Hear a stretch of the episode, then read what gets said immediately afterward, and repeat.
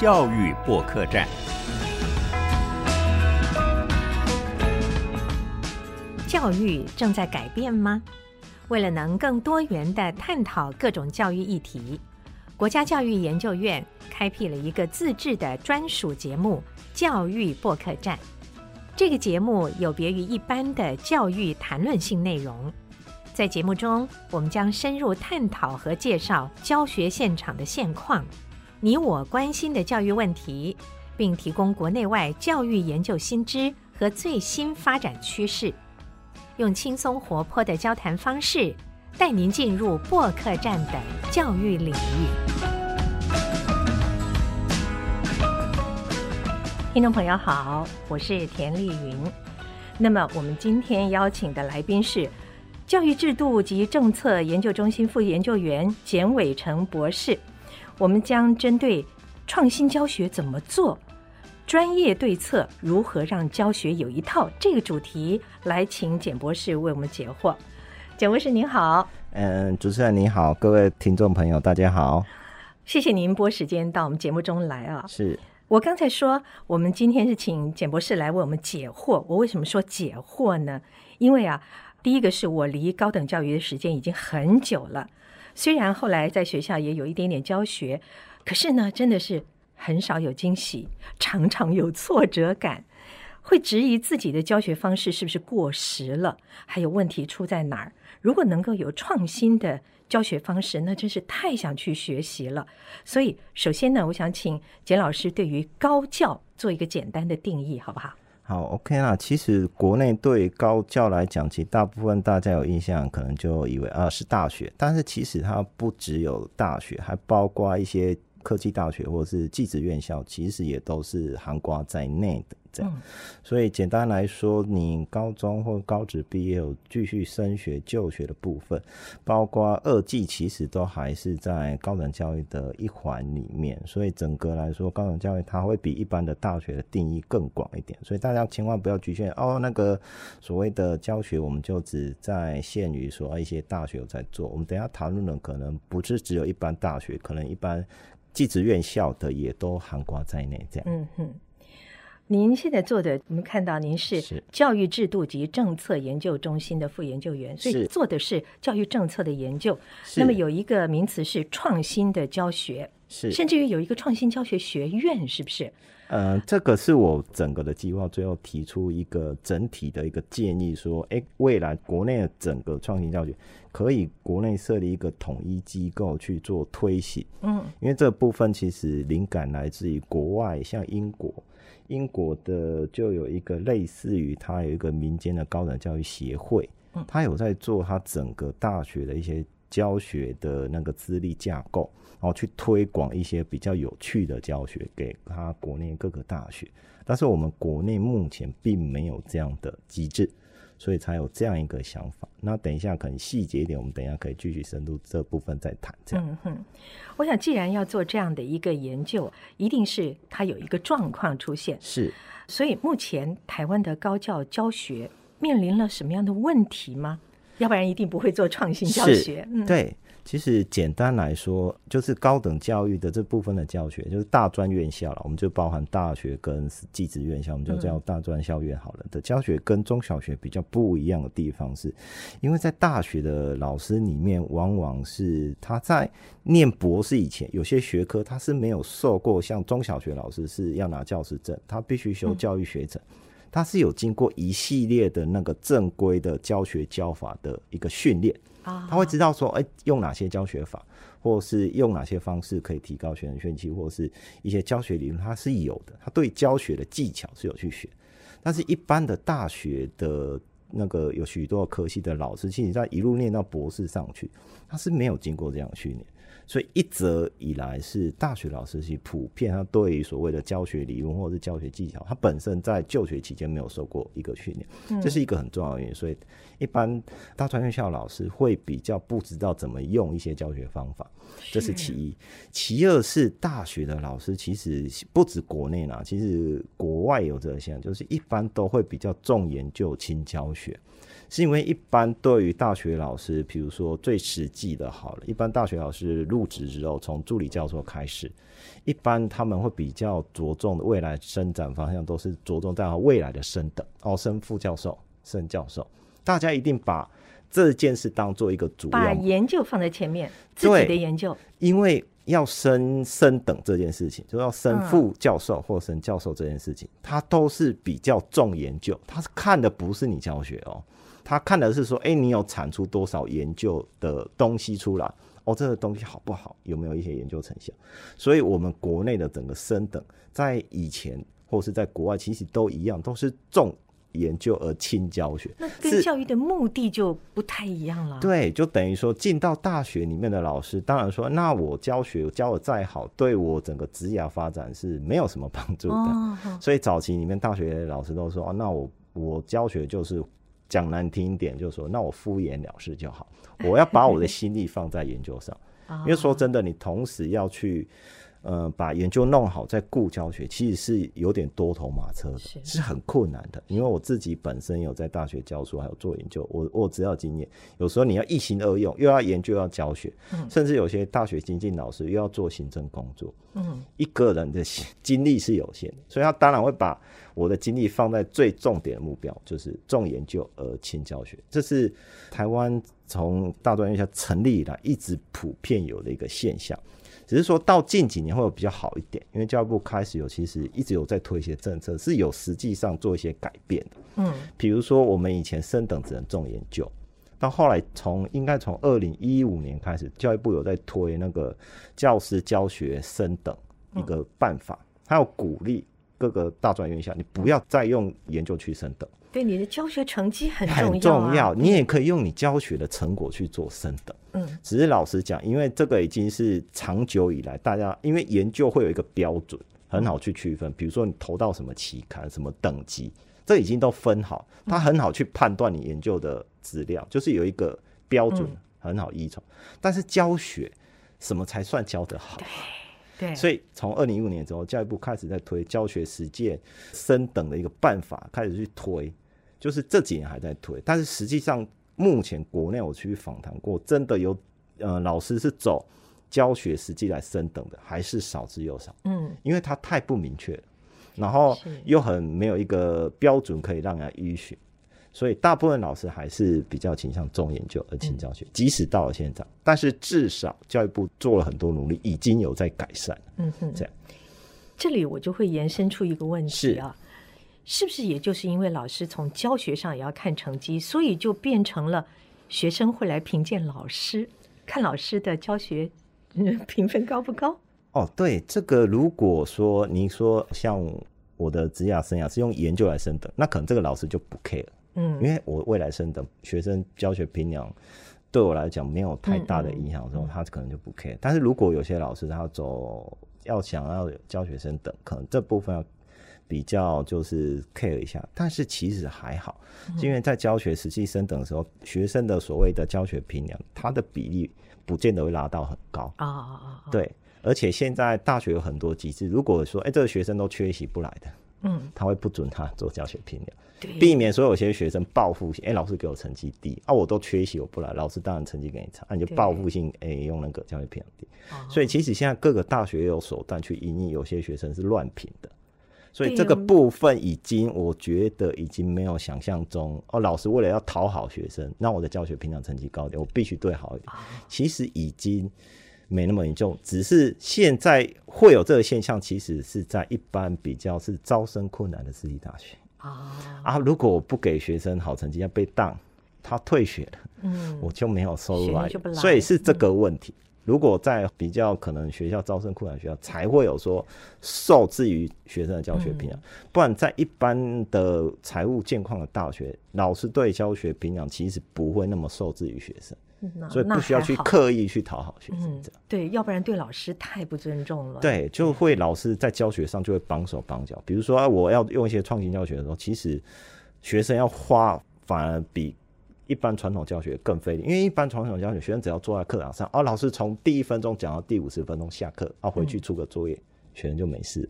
但是创新教学会强迫你做很多教学活动，甚至课前要预习干嘛的，然后课堂上还要做很多活动，你会被强迫说哦，我的学习时间增加很多。所以一般如果学习动力更差的学生，面临创新教学的时候，他反而对老师的那个教学方法是很有意见的，因为增加他复习预习的时间，对他来说是一种负担。我觉得在这里呢，我们就要再深入一点了解所谓的创新教学。是这几年我看到一些名词，就是教育部啊对于高教做过很多规划，比方高教深耕计划啊，是高教教育实验啊等等，它跟您的这个创新教学研究是相关的吗？嗯，我今天举例好，国内目前比较大型的教育部有在推，有一个教育部教学实践研究计划。嗯，这个计划就是教育部。为了改善我刚才讲的，就是这几年大学老师就是重研究轻教学嘛。嗯，那他教学时间研究计划，第一个老师去申请的时候有一个经费补助，老师意愿就提高了。嗯，然后有一个经费补助嘛，然后也有一个 credit，说哦，我有拿到那个教学时间的计划，这也是一个 credit。然后未来如果他真的要走教学。升等的话，他拿到这个未来也比较好说服别人，嗯，因为他那个类似于大学老师要申请科技部那个现在叫国科会国科技委一样，他是经过审查的，嗯，他不是我去申请就拿到的，嗯，所以他会得到有一种认证，说，哎，你的这个创新教学也许是有趣的，所以他就会去从事这样的计划，所以这几年已经有蛮多老师去在教育部的计划底下去推行，这个是教育部这个单一计划已经实行了蛮多年了。这样，呃，高教生根计划是它整个是教育部补助经费给各个大学。高教生根计划它就比较杂，它不是只有在教学，它是补助你整所学校有运作，比如说你学校提高你的那个，比如说世界大学排名啊，你要聘一些好的老师。完整的计划。对，它不是只有教学，教学只是其中一环，可能还有经营，还有整个研究或者什么，通通包在里面。所以高教生根的。东西很多，它教学也是会占一环，只是比例不是全部。但是教育部的教学时间研究，它整个就是 for 让老师们去申请，等于说你去申请这个计划的，你的教学方法一定有别于传统，你不可能说啊，我只用传统教学啊就去申请就会上，所以不可能。所以我们可以想象说，其实教育部的教学实践研究计划的所有计划里面，其实都是以就运用运用运用到一些创新教学的方式。嗯嗯嗯。好，再请简博士啊，深入的去谈创新教学的执行模式啊、影响因素等等。之前我刚才那个问题，我觉得被我打断了，没有问完。就是目前我们的高教所面临的困境，您刚刚讲到的是老师们比较重研究轻教学，是。其实对于高等教育教学，是不是也有一点被忽略了？因为当我们出现这么多大学的时候，是。教育部其实没有办法去关注到每一个大学耶，所以还有没有其他的因素？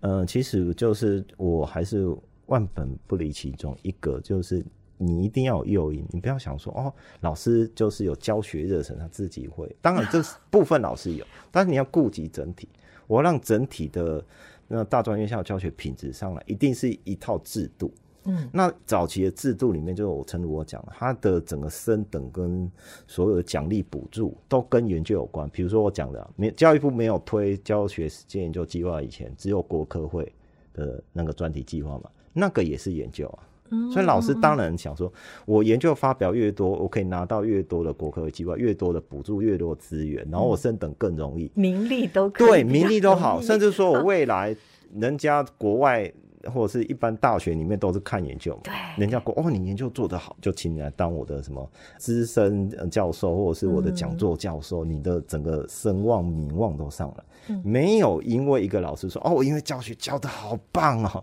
在国内被看见，就是在以前是这样。只是我讲了，教育部这几年开始推教育生根，就是告诉大学，哎，你一定要把教学弄起来哦，你那教学品质我要看哦。嗯，推教育部实践的计划，开始鼓励有一些创新教学法很好啊，甚至有评选哦，这个很好，大家来参考一下。嗯，开始有这样的机制之后，国内的一些创新教学才慢慢被看见。当然有少部分的老师早期在做，其实他不是为了这个。那个教学做，比如说那个叶秉成老师最早在开始做的时候，其实他那时候教育部什么教学时间有机会还没有开始，他自己课堂上就开始用比较游戏式的学习，是是，他开始就有在做。其实国内早期也是有，只是我讲了，那都是少部分老师觉得，哎，我教学要有趣，让学生学有趣，那是少部分老师。但是平常都有心无力，因为老师们太累了。对，所以如果从整个制度来讲，是这几年开始才有政策在引导，或者是有计划在引导，整个的教学倾向才有慢慢受到重视。这样，嗯嗯。好，那我们就来认识一下创新教学它的执行模式跟影响因素。是。对创新教学听起来这个好像很容易懂的一个名词，是，但是真正要去执行，我想困难度会很高，因为你会碰到各种各样刚才说的是。教学的问题嘛。对，其实就诚如我讲的，大部分老师，你比如说我今天告诉一个，哎，那个简老师来，麻烦你把你以前那种传统教学模式改一下，让学生学习更有动力。你如果一个校长或是院长跑讲，我可能会敷衍讲说，哦，好好好，我回去做。但是实际上不会去做，为什么？没有实际诱因。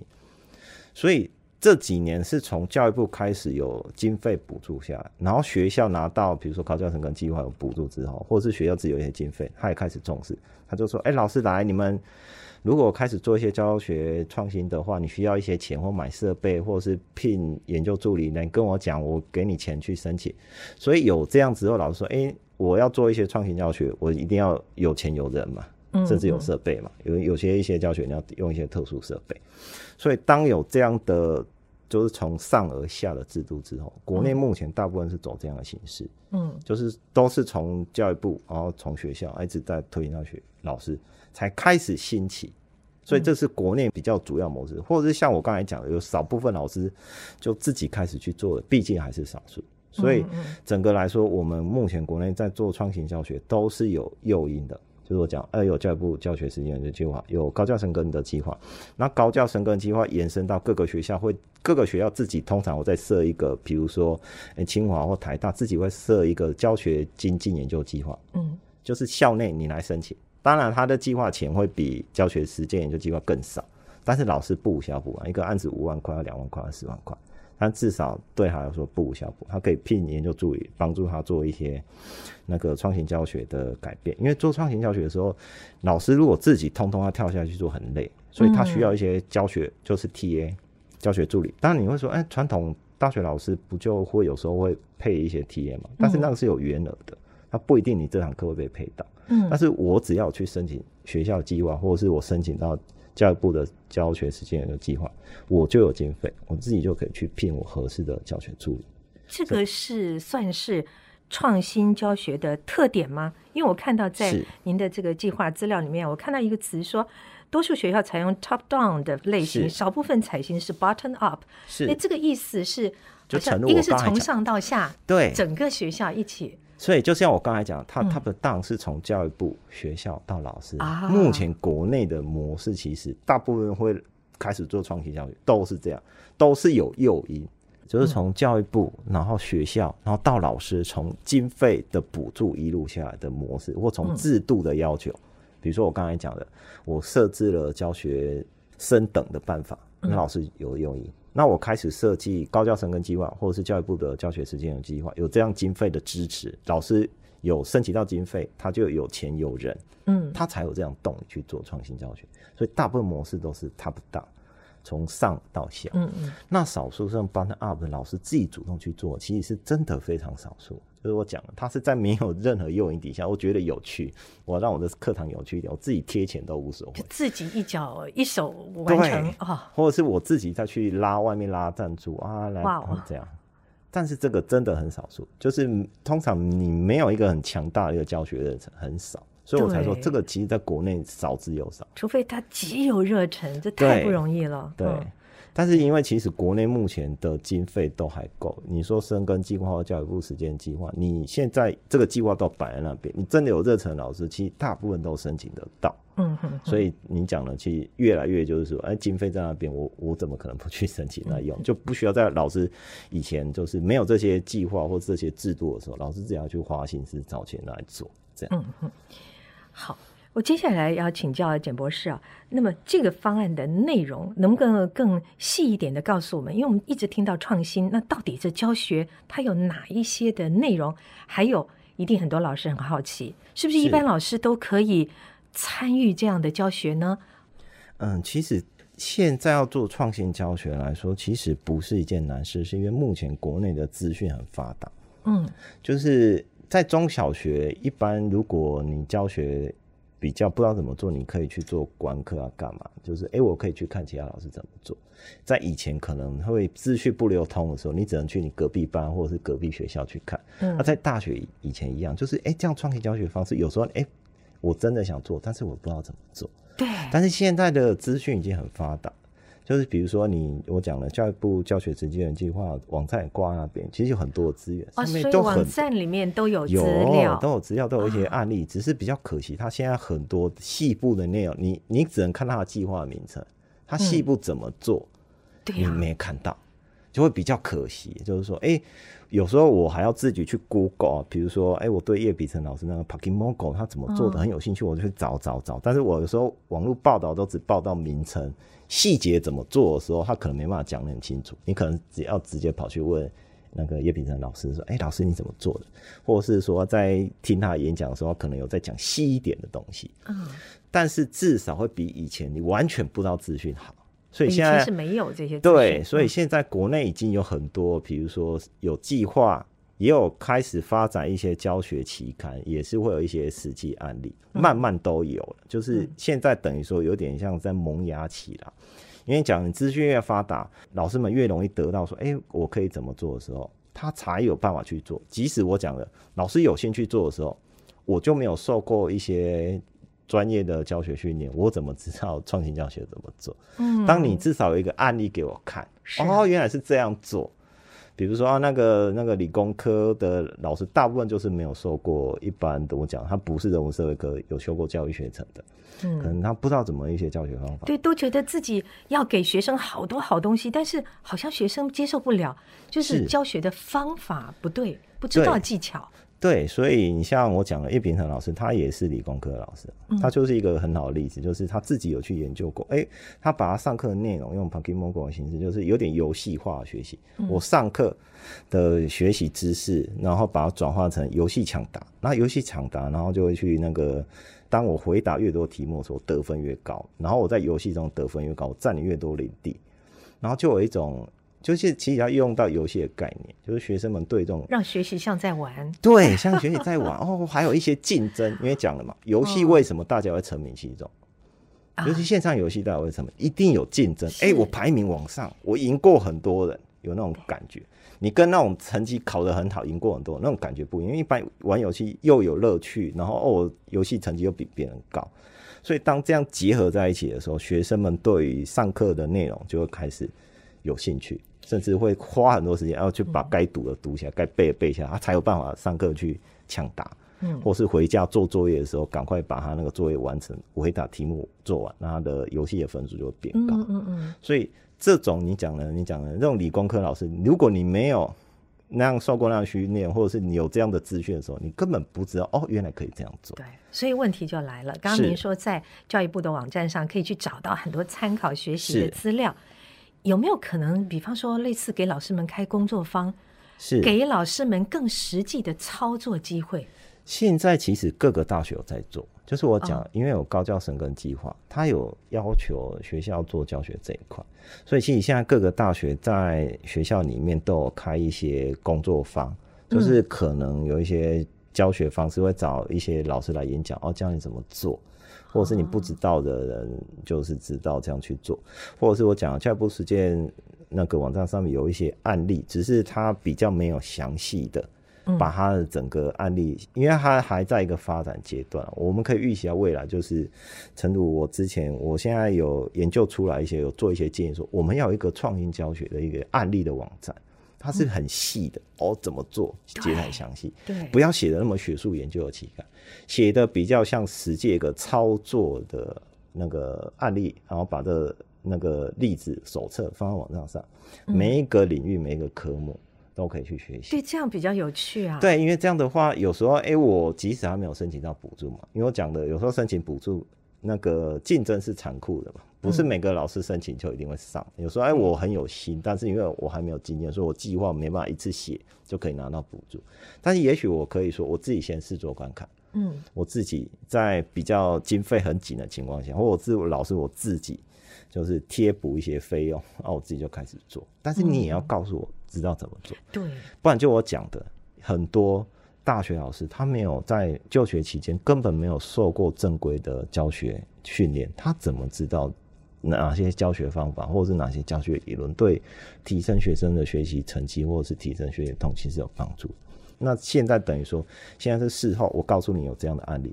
有这样的方式，等于说事后去补强。补强这些老师的一些教学方式，嗯，而且可以从别人的教学方法中，说不定产生灵感，创造自己独有的教学模式。对，其实现在很多老师像教学，你去看教学实践的计划，有有些很多好像有一点雷同，又不雷同，就是这样。因为很多方法你在不同领域在运用的时候，可能就要做一些变化。然后可能同样一个方法，比如说游戏式学习，我刚才举例的，你用到其他领域的时候，它可能需要做一些变化。嗯，比如说像在我这边，我就会做一点变化，是，嗯，我早期比较有大家比较有印象是翻转教学，就是说，啊，老师上课先把影片拍完，嗯，然后让学生在家里先看完，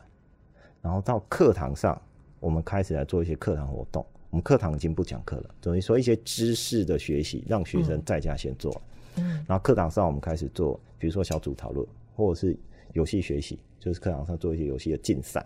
然后验证你学习的成效，或者是在课堂上，我们开始写作业，就是翻转教学。原始的目的是在家先学，然后在课堂上写作业。但是现在的翻转教学已经没有这么死板，说我在上课一定就只写作业。嗯，我可以上课的时候，我也开始做一些教学活动，比如说学习复习的评量的竞赛或游戏式的学习，这样就是让课堂上不是讲课，它是变成教学活动的设计。嗯，对。那这样的模式就是我现在讲的发展教学，这个在国内常用叫叫 Sparks 模式。嗯，它有别于 MOOCs，MOOCs 只是说我拍好影片上去，那你不用来我课堂上看，他看完做完测验，嗯，我说啊你通过，那你就得到这学分。那 Sparks 模式就是 S P O C 这样的模式，它是说我拍好影片，但是只有修这堂课的学生可以上去看，它不是开放给外面大众。那你在家看完影片之后，我们在课堂上再去做一些教学活动操演。所以 Spark 的教学模式其实它就是一种混合教学模式，而且有一点心理的作用，就是这是你独有的，别人没有，也许会让学生更珍惜一点。呃，就是这样的模式。呃，对了，就是说，哎，你一定要先在家看一些影片啊，在课堂上才有办法做操作。嗯，对，所以它有别于是那个，因为 MOOCs 模式有一个缺点，就是因为你观察不到学生学习后的反应，是到底学的好不好，你不知道，或者是他到底有没有认真在上。那如果是 Box 模式，你在家先看完影片，然后再到课堂上来，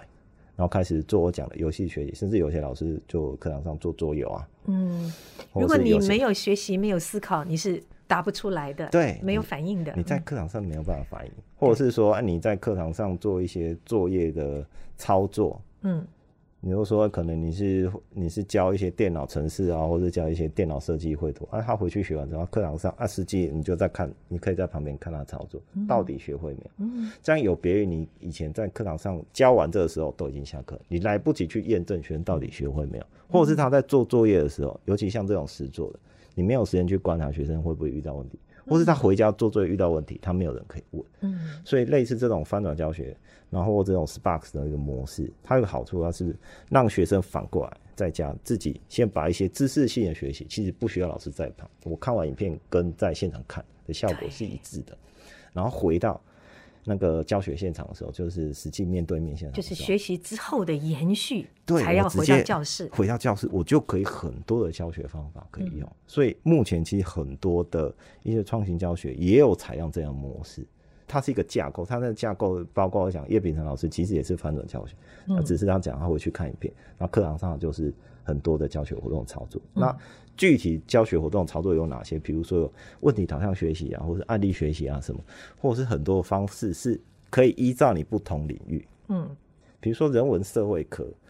或者是比如说你是你是可能是教经济学的，那你可能课堂上可以举一些实际的案例，嗯，然后跟学生讨论。嗯。啊，但是一些关于一些理论啊，只是你已经拍好影片，让学生回去先看完，他先有一些先备知识，他课堂上跟你做一些讨论，才可以深度去讨论这些案例。对，我觉得这样上课也有趣多了。对，要不然在教室里面，真的学生就呆呆的听，有些人根本就心不在焉，要不就偷偷做自己其他的事情。是。可是如果你需要先回家做了这个，先看过教学，也就是是。先背知识要先准备好，是再进教室，那你整个的反应就不一样了。因为我懂啊，我知道你在说什么。甚至有一些老师是，比如说他会用桌游，就是因为先辈只是已经上完了，比如说你有历史科或者地理科的老师，那、你在课堂上把一些历史、地理的人物名称设计成桌游，然后让他们边对战，啊，也可以设计成这样，就是只是这个是都是一些大工程，因为我讲过，每一个学科、每一个单元的领域知识，你要有这些游戏的工具或者教学辅助工具，市面上有时候是没有合适的，你要自己老师去发展，所以我才说，对一般老师，你要用到这么有趣教学方式的时候，你没有一个经费补助，我一个人是心有余而力不足，嗯嗯就是可能我想到这个方式，但是你真的叫我设计，但是我本身又不这么厉害。啊。如果我有经费的话，比如说我可以请业师或是外面厂商来帮我设计，我告诉他理念。那有一些人家专门的游戏公司或是桌游公司，他专门就可以做这样帮你做这样的设计。这样所以也就是说，其实学校的老师们如果有想法，他们可以向校方反映，由学校去申请这样的专案经费、创新教学经费，是不是是就比较能解决老师教学问题？现在教育部有一个教学时间的计计划，它比较好是它一般上限可以给到五十万，呃，就是一年五十万，其实对一般的老师蛮够用，是。因为你一些呃教 TA 的费用，或者是你要设计一些我讲课堂上一些有趣工具或是什么东西，五十万其实还算够，这是比较多的。但是，一般如果是高教生跟计划底下，因为一般教育部有给各个学校教育部生根的计划啊，钱又分下去，学校拿到高教生根计划之后，他没办法把这部分钱通通拿去支援你做创新教学，它只有一部分。所以我讲了，有些学校会再开个所谓的，哎、比如说教学实践研究或者精进计划，名称大概都是这样子。嗯，但是他只能给每一个老师就是可能两万三万，哦因为他要雨露均沾，学校那么多老师嘛，我不可能说，哎、我我我总预算好了，有这部分我拨一千万来做创新教学，为什么不让我不可老师们竞争呢？就是有心的老师可以竞争多一点啊。啊，就是你讲的，大家都说我有心啊，我想拿啊，学校还是有一套制度，你不可能说啊，你有心我就不管你多少多少给你嘛。所以就像一样，还是要有审查，还是会有竞争。嗯，就是说你要写计划上来，学校经过一般的那个审查机制，哎、看你的 OK 就是。我不赞成雨露均沾这种方法，就是有心的老师就多一点。对，所以其实有些学校你讲的，在高教生跟计划校有一个比较我观察到的啦，就是一般学校说我件数要多一点，所以他才会让他每个的案子经费可能只有两万三万那么少少。哦如果他案子再压一点，比如说，哎、他总共经费是一百万，我觉得其实没那么少，我用一百万比较好算，一百万，然后我预计申请十件，那每一件就有十万。嗯嗯，那如果我说预计让学校那么多老师嘛，有通过一百件，那每个一件就只能拿一万。对呀、所以这是牵扯到学校说我到底是要求精还是要求量，这是学校在扣控管。只是我观察的啦，大部分学校会让希望量体大一点。所以一般来看，就是我看到的都是，哎、一般如果是高教生跟底下都是一万两万一万两万一万两万，是，真的就做不了什么事。对呀、但是我讲了啊，你申请不到这个，你要搭一点经费，你就要申请教育部实践的计划，只是那个更竞争，嗯，因为校内的竞争其实比教育部实践的竞争要小一点，比较、比较好拿。就我讲的，因为学校假设我讲的学校校内人是不见得每个老师会申请嘛，嗯所以有时候你校内那个教学研究经济计划比较好拿，就是可惜钱少。教育部实践的计划不好拿，对，真的不好拿，他要写的内容很多、哦。教育部可不可以规定学校说你只能申请不超过十件，但是这样经费就比较好这一用了吗？般大学制度底下，学教育部其实是不会去做这样的规范，因为每所学校它的考量不同。如果你硬性去规定，那反而你这个规定会限缩了它的发展。所以其实是学校怎么样去鼓励或去用，这是学校自己有一些一些策略。但是整体来看，目前的资源是已经有了。你我讲过嘛，你大一点你就申请教育部实验计划。如果你一开始你没办法写到哦五六十页那么大的 教学计划，因为他写的很完整，教育部那个要申请要抢到要写的完整。我一开始写我没有经验，我只能写个可能五六页那一种小计划，你就先申请学校先试做一点，等到做出一些成果，你再去申请教育部那一个。哦，所以其实我觉得这样也是有循序渐进。嗯，你不要说一开始我很有兴趣，我就一定要给你很多钱。嗯，因为往往一开始你很多兴趣的时候，你的想法还不成熟。或是我讲过，因为在我的研究里面，一般老师会创新教学运用比较年熟，通常已经是到副教授了，都是已经是有一段教学资历了。嗯，你新进的教师，我讲他他刚才踏入，他对教学经验甚至是零。嗯嗯嗯，你一开始即使很有想法，但是你没有实际操作过。因为有时候理想是骨感，现在是残酷的，对吧？你要先实际过，哎，我这个，比如说我刚才讲发展教学，不是每个人去执行都一定会成功。你即使哎，你把叶秉成老师那一套整个全部拿过，你同样是电机系的，你把他一套翻过，你在你自己学校或自己科系，你不见得会成功。嗯，就可能还是要遇到一些实际问题，比如说我讲了学生特质的问题、学校素质的问题，嗯，或者是科系领域的问题，你都要再做一些调整。这就是我下一个想问的问题。是创新教学是一个非常好的想法，或者也有很好的准备有做法。可是，啊，不可讳言，台湾的大学太多，是那大学之间呢差距也挺大的。那么像这样的教学方法，在比较浅薄一点的讲，就是说，所谓比较好的大学里比较容易推动，还是更能够帮助。比较弱一点的，就是学生的程度比较没有那么高的学校的学生呢，那到底对哪一个比较有帮助？而且对不同的大学，它的最大困扰是什么？就是我讲的，所以创新教学，你有时候要因地制宜。嗯。我比如说我讲的，你在一些学习学生学动机比较长的时候，你就可以用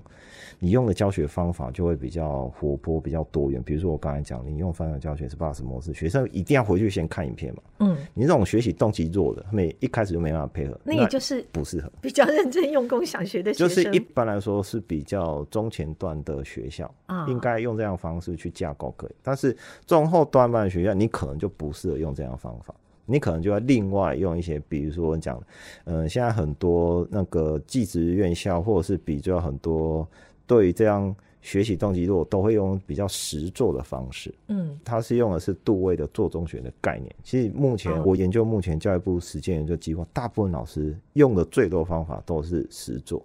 嗯，就是用做中学，是因为做中学，它可以把你上课或者是我讲的先看影片的知识学到之后，他要实际去操作。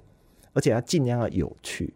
比如说我刚才讲的嘛，桌游是一种方式，游戏或是 Pokemon 玩游戏是一种模式，或者是我讲的，你可以去，嗯，比如说像你教一些历史地理的，或者是一些通识课，这用在最多是通识课，他就会老师就出作，让你深入到。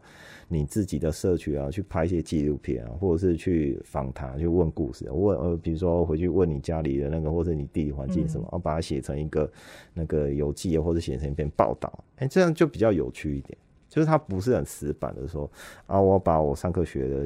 以前写的知识写成像以前一样写一个期末专题报告，写成一个学术的报告，没有了。他会比较倾向于跟你的生活结合，跟你的地理环境结合，或者是跟你生活中要结合。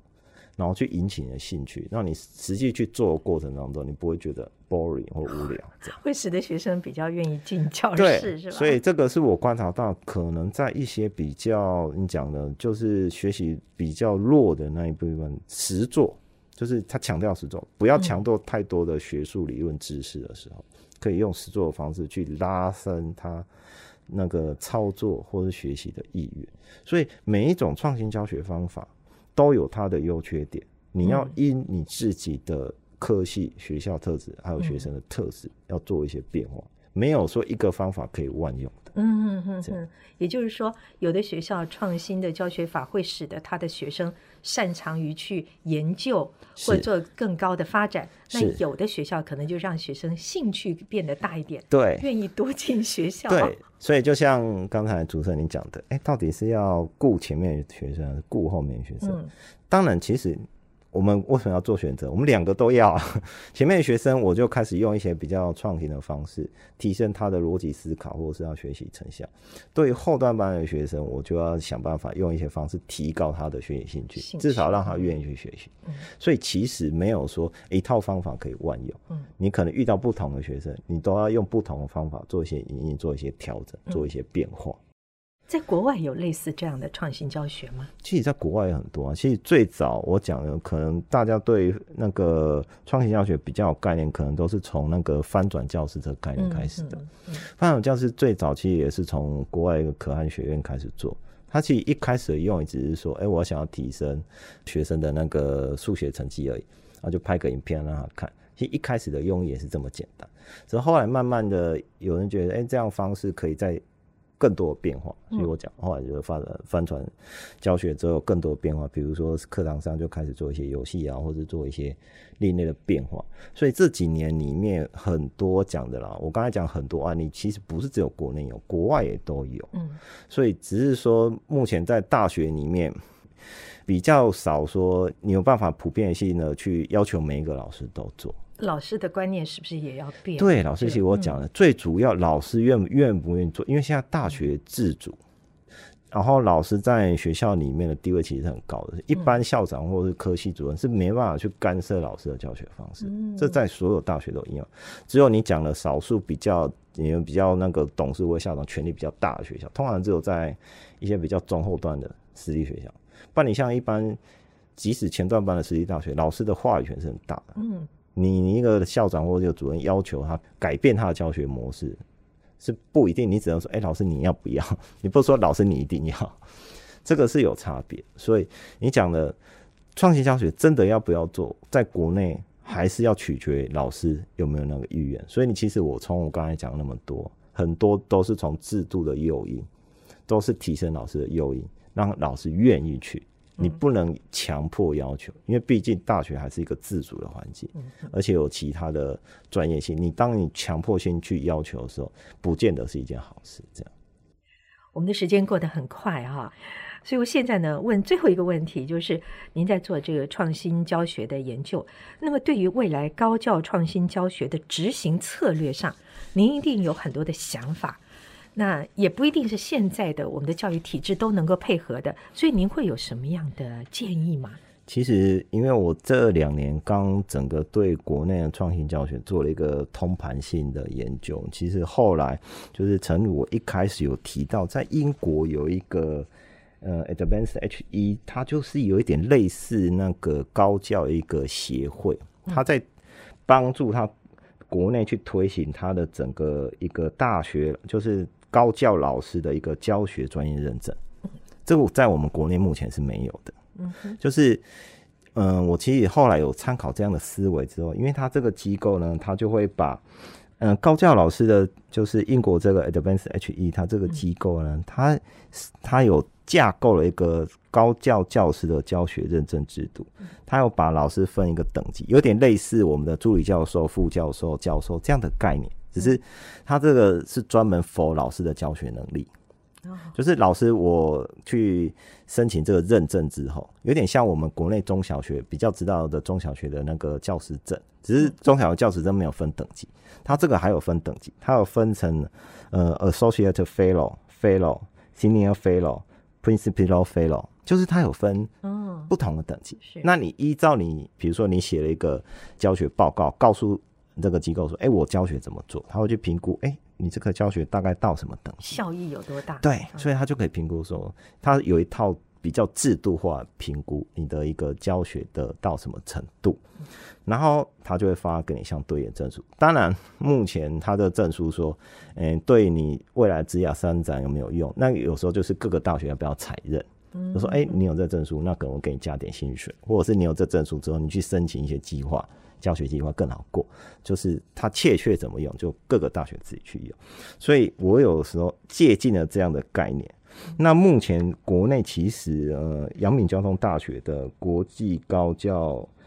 培训认证中心，我去跟他访谈过。嗯，就是我研究的时候，刚好研究到这一块，我发现他们有在跟这个机构做合作，他要把他的这个认证制度引进到他们自己学校。开始在校内，他就开一些教学的工作坊，嗯，就是也把 H E 他们那一套整个搬过来，嗯然后老师上完课之后，然后再写出他整个研究计划、教学怎么做，写成一个专案报告，然后去送审。哎，这个老师可以到达什么程度？所以国内其实我知道，目前呃，就是阳明交大有在做，嗯然后借有这样的经验，我就提出了概念，其实整个国内要去推创新教学，你不可以各个学校单打独斗，或者是没有一套统一的标准。因为讲真的，就像我们接近英国，人家也是一个类似的一个高教真的协会去推动。那目前我们国内虽然有也有类似的高教评鉴中心，它也是国内一个高教的一个协会，只是它主要都在做一些评鉴工作。评也许可以有这样一个我提出一个概念，就是一个专门在做创新教学的一个机构，所以我提出一个创新教学学院这样概念，嗯，就是有这样设计一个机构，或者是把这样的任务赋予我们目前存在，比如说诶高教评鉴中心，或者是有一个哪个学校专门去负责这件事情，嗯，统一去处理，设计出有点我讲像英国这样一个专门的认证制度的制度，因为讲了你一直在讲创新教学，你没有一套标准化的认证程序，嗯。你就没有办法把它给更制度化。是。更加的去推行，所以我觉得可以类似说，哎、我们中小学老师都有一个教学的认证嘛。当然，我们大呃大专院校老师也有那个助理教授证、副教授证。但是说真的，这个证书的取得，它跟教学是无关。哦，他当初取取得证书，他都是靠研究去做哦，那个认证的。他是说，哎、我去。我没有这个助理教授证的资格或副教授的资格，其实他送审的东西都不是教学资料，嗯都是送审你有哪些研究资料做。的研究，所以嗯，但是这个制度已经完成，我们不要去动它。我觉得可以再另加一块，哎、就是我讲的，像英国这样，它有这样的教学认证，我们一样可以把这一套拿过来，或者是去用。然后在国内也可以设计这样一套制度。然后有一点说，这是认证，当然一开始不要去强迫说每个大学老师都要去拿到这个证书，有点像那个阳明交大，他现在是鼓励性的，就鼓励老师来申请，然后去做这个认证。那有这个证书之后，后续可以怎么用？比如说，未来如果你博士毕业之后拿到这个证书，你未来去应征学校的时候，应征高教教职的时候，也许大学老有一些系所就可以采用说，哎、你有这个证书，我优先采用。嗯，那它会就是促成说，很多博士生在在学期间就有动力先去拿到这个教师证书，他就会额外去修这些教学专业课程。那他他还没有进入大学以前，这些这些这些博士，他就有一些潜在学过一些教学嗯技巧，教技巧，就可以弥补我刚才讲，一开始大学很多许多科系的老师是没有受过正规的嗯教学训练的，这是一个主要的机制。如果是在职的老师呢，比如说在职老师未来可以跟一些奖励机制做一些连结，比如说未来你要再申请一些教育部教学实验研究计划，或是要那个申请一些其他有相关教学计划的时候，你可以把它列为是一个，这个是充要条件，条件，嗯就是哎、诶你有这个，那我们就是加分或者是干嘛？嗯嗯但是现阶段不是有说啊，这是必要的，因为这样一推，一定很多人都会跳脚。对有痛苦了，对，因为有痛苦，就说啊，我为什么要去拿嗯的？我觉得是可以用一个比较鼓励说，哎、你有，那你就可拿出来，可以让这样的我刚才讲的那套制度，让教学这件事情在大学慢慢受到重视，而且它有一套那个标准的证书可以去证明，而且有一套标准的程序去做流程，所以这个是我提出的概念。然后除了我讲的啊，创新教学统一有有这个学员去做整个教学认证机构的推行以外，还包括我刚才一开始有提到的，要去建制整个很多创新教学案例的收集，比如说弄成一个网站，嗯，有很多实际案例的操作，有这样完整的资讯，你这样要做一些创新教学推广才更容易。所以我讲过，最主要就是要你要把一些有用的资讯建制起来，然后做一些推广，甚至办一些评选嘛。你有评选，然后让大专院校老师对，哎、我去做一些创新教学，除了说对我自己课堂上帮助学生学习有帮助，然后我可以获得一些评选，哎、我这个做的很好，有一些荣誉感，所以评选也是一种。还有就是一种模式，就是哎、因为很多时候一定是要有类似所谓学校有一些种子教室，其实像我刚刚讲，杨敏交大它也是采用种子教室模式，就是学校先有几个老师，他先去拿到证书，然后回去跟那个科系老师，哎，我在那个地方学到很多技巧，不错啊，啊，你你们要不要也来弄？所以就是各个科系里面先挑一些比较对创新教学有兴趣的老师，哎，先找来，让他先拿到这个证书，或者是先有一些创新教学概念，他回去就会把这样资讯散播给他的同事或同仁，然后整个系所才对，哎，我创新教学才有一个兴趣，嗯，这样。所以，呃，还有一个模式就是说，哎，当我们国内其实师培中心还是很多，因为我讲什么中心？师资培育中心，只是目前师资培育中心它主要各个大学主要都是培育中小学的老师。其实我讲过很多创新教学方法，一些教学概念跟所谓中小学一些教育培训课程是概念是一样的。嗯。也许这个学院也可以去跟这些师培中心，因为各个大学本来也很许多学校就有师培中心，跟这个师培中心合作，去开设我讲的，你要开设一些创新、一些教学的课程或是工作坊，直接跟这个师培中心对接是最快。所以可以借由目前已经既有的一些制度跟形式，再做一些加上去，只是原本。师资培育中心都是给各个大学一些研究生、硕士生或是大学生去修完之后去拿中小学的教师证。但是你可以再加上一个额外的，你也可以让博士生来修。嗯，配我讲的跟一些创新教育学院，只是博士生修的课程是要对应他未来是要到大学教书，只是说很多教学方法跟概念还是可以在有师资培育中心去合作去开设这样的教学课程。所以，当有这样的整个一个统一规划去推行的时候，从证书到课程都有了，甚至未来说，哎，这证书怎么用，这个创新教学怎么去推行，我觉得后面可以慢慢再去讲，是就不会引起那么多的纷争。说啊，你一开始就强迫大家都要有，是像交大现在在做的概念一样，哦，我是用鼓励，大家先来拿，拿到之后，慢慢的，他那个这个证书的优势出来之后，其他人才会慢慢的跟上来。还是要一步一步的试。啊，我们的高等教育已经超过百年了。